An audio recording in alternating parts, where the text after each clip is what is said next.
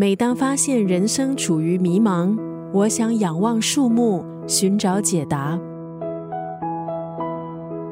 今天在九六三作家语录分享的文字，出自这本书，韩国作家雨中英的《像树那样生活》。作者雨中英是一位拥有三十多年经验、专门治疗树的医师。从事园艺工作的雨中英，曾经遭遇财务危机，当时带着忧郁的心情爬上了北汉山，偶然发现一棵松树之后，有所领悟。他望着山顶岩石缝隙，在恶劣条件下依然顽强生存的松树，产生了我也要像这棵树一样活着的决心。之后，雨中英他成立了名为“蓝色空间”的树木医院，三十多年来一直照顾生病的树木。经由他妙手回春的树木有数千棵。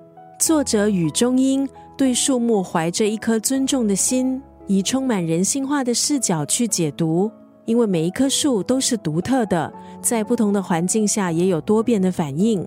树也是一把打开你心门的钥匙。是自然界心胸宽厚的哲学家，最懂得生存之道的智者，也是我们地球的守护者。光是看这树木扎根在土地上，在生活中寻找幸福的姿态，就可以给人们带来慰藉。这本书是作者治疗了数千棵树之后，从树身上所领悟到的生活哲学。今天在九六三作家语录就要分享这本书《像树那样生活》当中的这一段文字。我从树身上学到了人生：冬天就抛弃所拥有的一切，用光秃秃的树干坚持下去的超然感。不管有多累，每年都要开花结果的一贯性，接受一辈子必须活在同一个地点，这种无辜宿命的毅然感。我学到了自己真正应该理解的人生价值。刚刚分享的文字出自韩国作家雨中英的《像树那样生活》这本畅销书，成为不少读者的人生之书。读这本书就像散步林间一样，让人感到心情平静，也带给读者启发。今天在九六三作家语录就要分享这本书《像树那样生活》当中的这一段文字。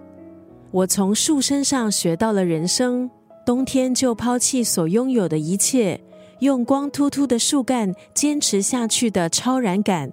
不管有多累，每年都要开花结果的一贯性，接受一辈子必须活在同一个地点，这种无辜宿命的毅然感。